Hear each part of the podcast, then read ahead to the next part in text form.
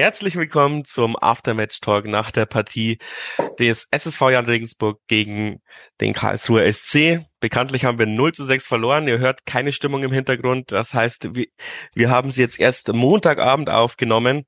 Der Grund dafür ist, glaube ich, ja, leicht zu erraten. Aber ich sag's trotzdem nochmal, Lauti und ich haben äh, kommentiert am Turmfunk und ja, das war emotional so aufreibend, dass wir danach eigentlich nicht nochmal ähm, den, in den Aftermatch-Talk gehen wollten. Wir wollten, ich wollte mir das auch nochmal anschauen, ähm, ja, auf, der, auf dem Fernsehen die Tore nochmal und äh, nicht aus der Emotion heraus. Hab auch sehr viel, was heißt sehr viel, aber mehr negatives Feedback bekommen als üblich für meine erste Halbzeitübertragung, weil es wohl doch sehr emotional war.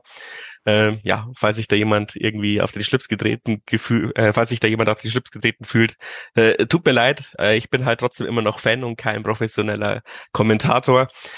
Aber es haben trotzdem knapp doppelt so viel zugehört wie sonst. Hat auch keiner ausgeschalten. Also äh, Manche fanden es vielleicht auch unterhaltsam.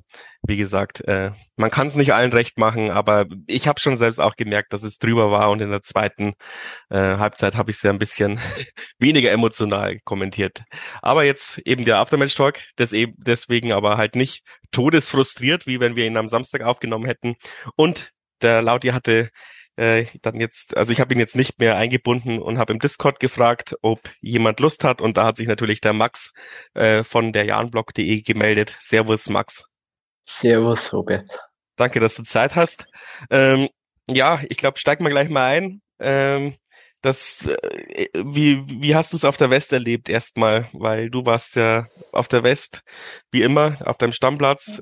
Naja, ich es eigentlich vom TV verfolgt, aber so. das war nicht viel angenehmer. Und hast dann auch Turmfunk nebenbei gehört? Natürlich. Sehr gut. Ähm, ja, keine Ahnung, also ich weiß nicht, wie es dir vorgekommen ist. Also im Stadion hatte ich schon von der ersten Sekunde an das Gefühl, da stimmt irgendwas nicht. Ähm, das hat mich auch, äh, ja, keine Ahnung, von Anfang an begleitet und dann ging es ja recht schnell.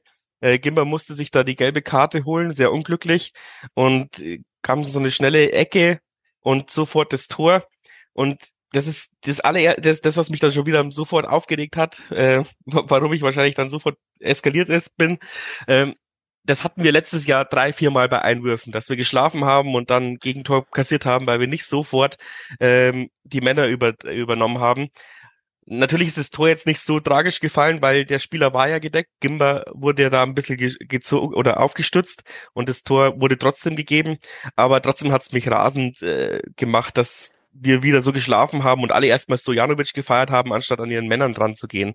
Weiß nicht, wie du es vom TV gesehen hast. Ja, also man hat ja gesehen, dass der Stojanovic sofort aufgesprungen ist, eigentlich nach seiner Paraden und auch, obwohl alle gefeiert haben, ist ja dann sofort, hat das aufgefordert, dass für die Ecke, wie sagt man, aufpassen sollen und ja, wenn es so schön kommt, dann kommt die Ecke rein und dann steht 1-0 da hat er doch dann schon gut angefangen. Ja, also es ist eigentlich dann auch wurscht, ob es ein Foul war. Also aus dem, aus dem ersten Blick hätte ich jetzt eigentlich schon gesagt, dass es ein Foul war, aber dann die Zeitlupen hat schon sehr ähm, ausgeschaut, als hätte der Gimber leicht fallen lassen, aber mei, ist jetzt im Endeffekt auch wurscht.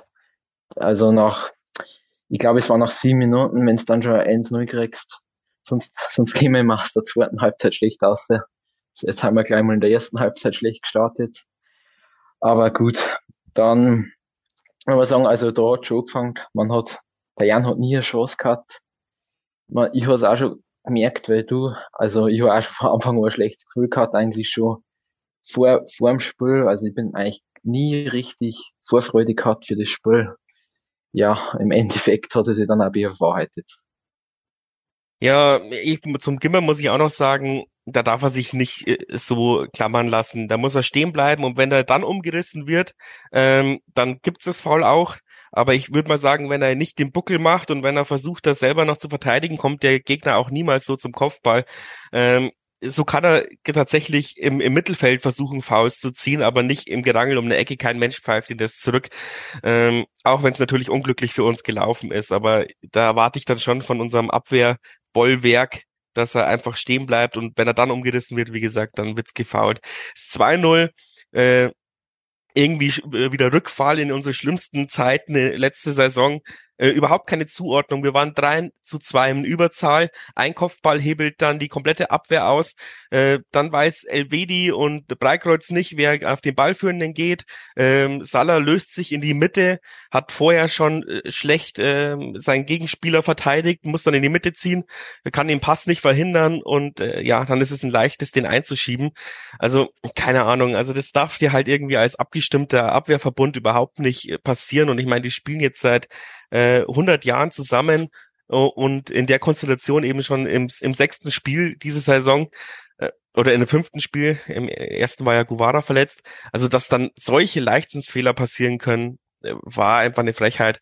Und dann muss ich sagen, muss ich Mersat recht geben, dann hat er gesagt, also man kann 2-0 zurückliegen, man kann so sich so scheiße äh, verhalten, aber dann darf man nicht aufgeben. Und ab den 2-0 haben wir eigentlich aufgegeben. Wir hatten da noch eine kleine Chance, aber da sieht man mal auch, dass ja, wie, wie desolat wir waren. Gersbeck war quasi schon aus seinem Tor raus und anstatt, dass irgendjemand mal aufs Tor schießt, äh, rotzen wir den Ball so lange um den 16er rum, bis Gersbeck wieder im Tor steht und dann kommt ein Schuss, den du im Semmelkorb nachwerfen musst. Also ähm, dann ging es irgendwie in die Halbzeit. Hast du noch geglaubt, dass wir irgendwie was reißen in der zweiten Halbzeit? Ja, also ziemlich optimistisch nach dem Discord noch gesagt, ja, wir drehen das Ding heute. Ich bin Gut, das war dann eventuell auch schon, also man sagen, vom Untergang wird man nochmal fröhlich. Aber ja, eigentlich hat, glaube ich, keiner mehr Druck geglaubt. Das war, man war ab der ersten Minute machtlos. Aber ich hätte mir eigentlich schon gewünscht, dass man ein bisschen in den Kampf in der zweiten Hälfte annimmt. Vielleicht, dass man die zweite Hälfte gewinnt. Keine Ahnung, wenn es 1-3 ausgeht, dann sagt keiner was. Aber dass du dann nochmal drei Tore kriegst und in einer Art und Weise, wo du sagst, ja, was ist denn los? Es ist nicht der letzte Spieltag. Ja, es ist eigentlich nicht akzeptabel, wenn man sagt, wir sind als Kampfmannschaft oder bei manchen Fans als Schlägertruppe bekannt und dann stellst du dich so kampflos dem KSC entgegen. Ich weiß es nicht.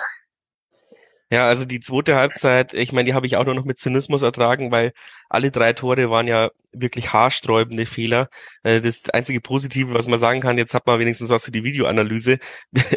Aber ähm, ja, also so darfst du, wie du schon sagst, dich eigentlich nicht präsentieren, wenn du eine Mannschaft bist, die über den Kampf kommt und ja eigentlich immer so getan wird, äh, dass wir eine krasse mannschaftliche Geschlossenheit haben, haben aber das war wilder Hühnerhaufen bei allen drei Toren. Ich möchte sie gar nicht äh, eins zu eins durchgehen, weil es hat ja schon, wurde dann schon lächer, ging ja lächerlich weiter mit äh, Kennedy rutscht einfach aus und Schleusener kann allein aufs Tor laufen.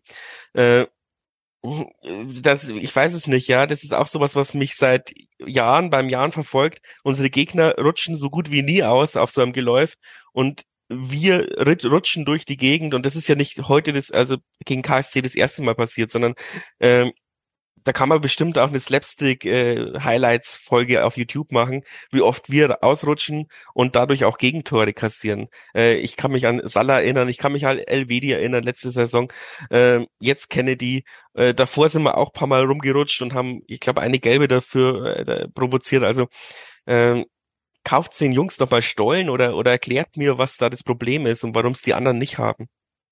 Ja, jetzt wo du sagst, also wenn ich immer schon, äh, also wenn ich jetzt schon den Regen vor dem Spiel gesehen habe, haben wir schon, habe ich schon an letztes Jahr der Rückrunde gegen Ingolstadt denken müssen, das war auch so ein ekelhaftes Spiel.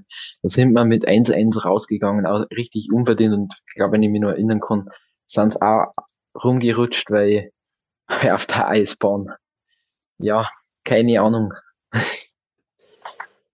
Ja, äh, du bist ja der, der Sachen gerne analysiert. Hast du irgendwas äh, taktisch gesehen, was wir falsch gemacht haben? haben äh, weiß ich nicht, war, war, ja, war also, Kimber nach seiner gelben abgemeldet dadurch? Äh, weil ich meine, die Lücken im Mittelfeld waren ja auch riesig.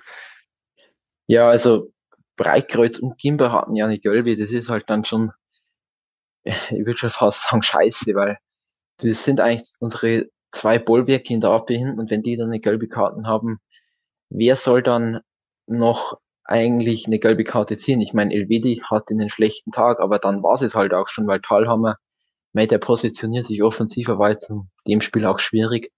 Aber was man auch sagen muss, wir sind in den ersten Spielen immer über unsere linke Seite gekommen. Guevara und Mies, starkes Duo, auch vor allem gegen Köln im Pokal. Und da sieht man, gegen Hannover hat man wenig gesehen und auch gegen KSC ganz wenig. Also sehr enttäuschend. Und dann beim 2-0 erinnere ich mich, da Guevara viel zu offensiv, schaut nur noch zum Ball und in der Mitte schließt dann der Nebel, glaube ich, was zum 2-0 ab. Also enttäuschend eigentlich vor allen, aber die zwei, die haben mich richtig enttäuscht. Vielleicht noch mit Uwusu die enttäuschendsten Spieler am Platz. Und was sagst du zu der Laufleistung? Weil das ist ja jetzt auch so ein bisschen ausgemacht, ähm, dass wir zu wenig laufen, zu wenig intensive Sprints machen für unsere Spielweise. Ähm, und jetzt gegen KSC war die, die Diskrepanz der gelaufenen Kilometer zwischen den beiden Mannschaften relativ groß. Ich glaube, knapp zehn Kilometer ist der KSC mehr gelaufen. Ich müsste es lügen. Ähm, aber auf jeden Fall, sonst waren es immer nur ein, zwei Kilometer und jetzt sind es dann schon mehrere, also fast ein Spieler mehr quasi, was der KSC äh, zum, äh, als Laufpensum mehr hatte. Ja, vielleicht.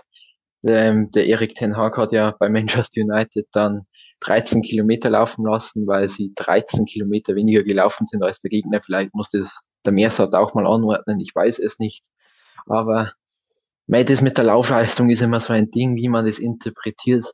Aber man muss es auf jeden Fall irgendwie besser hinkriegen, weil dann fängt schon an, dann ist die Positionierung als Umschaltspiel falsch.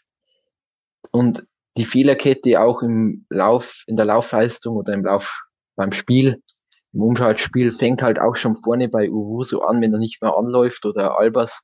Das zieht sich halt dann zurück bis in die Abwehr und das hat man in dem Spiel eigentlich gut beobachten können, dass die Fehlerkette oder der Fehlpass, egal was halt war, immer vorne angefangen hat bei Uwuso oder Albers und dann hat sich die Fehlerkette bis nach hinten durchgezogen, bis halt zum Beispiel ein Kennedy dann mal ein Luftloch schlagt oder ein Schleusener abschießt, keine Ahnung was es war. Aber es zieht sich halt von vorne bis hinten zurück, außer bis Stojanovic, den fand ich eigentlich relativ solide gegen den KSC, aber mei. Ja, glaubst du, dass es jetzt so ein einmaliger Ausrutscher war oder ist es jetzt schon so ein, äh, irgendwie so ein Vorzeichen, ähm, dass diese Saison noch härter wird als vielleicht letzte Saison? Ich hoffe es nicht. Also, mei, es, es kann dir natürlich jetzt das Genick brechen, aber wenn du die Lehren daraus ziehst, dann denke ich, war das eine einmalige Geschichte. Wenn ich mir die nächsten Gegner ansehe, dann wird mir eigentlich schon Angst, wenn du siehst, Düsseldorf, Kiel und Paderborn und dann danach auch noch Pauli. Wenn du Glück hast, dann kannst du da überall was mitnehmen, aber wenn du halt Pech hast, gehst du halt dann auch mit null Punkten raus und dann sind es sechs Spiele mit null Punkte und dann sind wir gestartet eigentlich nur mit Siegen und ohne Gegentor. Also es ist halt schon sehr enttäuschend, muss man sagen. Ja, also ich habe schon ein bisschen äh, wirklich Sorge, weil ähm, ja, mir war das vorher nicht so bewusst. Also ich finde schon schwierig, äh, unsere Bank ist qualitativ nicht so hochwertig wie die letzten Jahre. Dann, wenn jetzt schon die Fehler kommen, die wir sonst immer so in der Rückrunde haben, ähm, wann sollen wir die abstellen? Die nächste Länderspielpause ist, glaube ich, erst Ende September. Ähm, da jetzt bis dahin geht Schlag auf Schlag. Ähm, ich, und wie du sagst, die, die kommenden Gegner sind alle keine, ja, keine Laufkundschaft. Du musst jetzt, glaube ich, schon irgendwie mit aller Gewalt versuchen, am Freitag diesen Bock umzustoßen, damit eben genau diese Diskussionen nicht aufkommen, die ich jetzt dann auch schon aufmache. Äh, deswegen mache ich sie jetzt noch nicht auf, aber wenn, wenn die Leistung am Freitag auch so desolat ist, ich meine, du kannst schon verlieren, aber nicht so desolat und nicht mit dieser Einstellung und hängenden Köpfen und äh, keiner kämpft für keinen. Äh, so habe ich sie wirklich schon ewig lang nicht mehr gesehen und so will ich sie eigentlich auch nie wieder sehen. Ähm, deswegen versuche ich jetzt nicht rumzupoltern oder nicht mehr, als ich schon getan habe. Ähm, aber ja, wenn, wenn am Freitag da die gleiche Mannschaft mit der gleichen Einstellung auf dem Platz steht, dann muss man schon viele Fragen stellen, auf jeden Fall. Fällt dir noch was ein oder belassen wir es?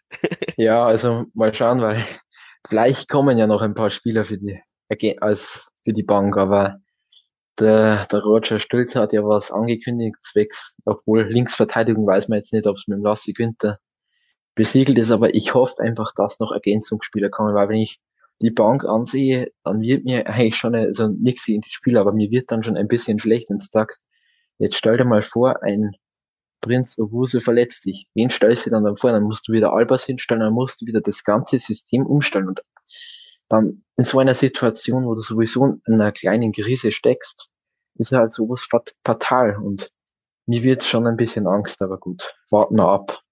Ich befürchte, dass wir keinen mehr holen. Ich hoffe es natürlich trotzdem auch und dass wir dann ähm, auf dem Transfermarkt auch ein gutes Händchen beweisen, weil bis jetzt haben wir so viele Spieler drin, bei denen noch der Durchbruch aussteht und das ist natürlich auch brutal riskant, aber das dann wahrscheinlich eher zur regulären Folge als zum Aftermatch-Talk. Jetzt genau.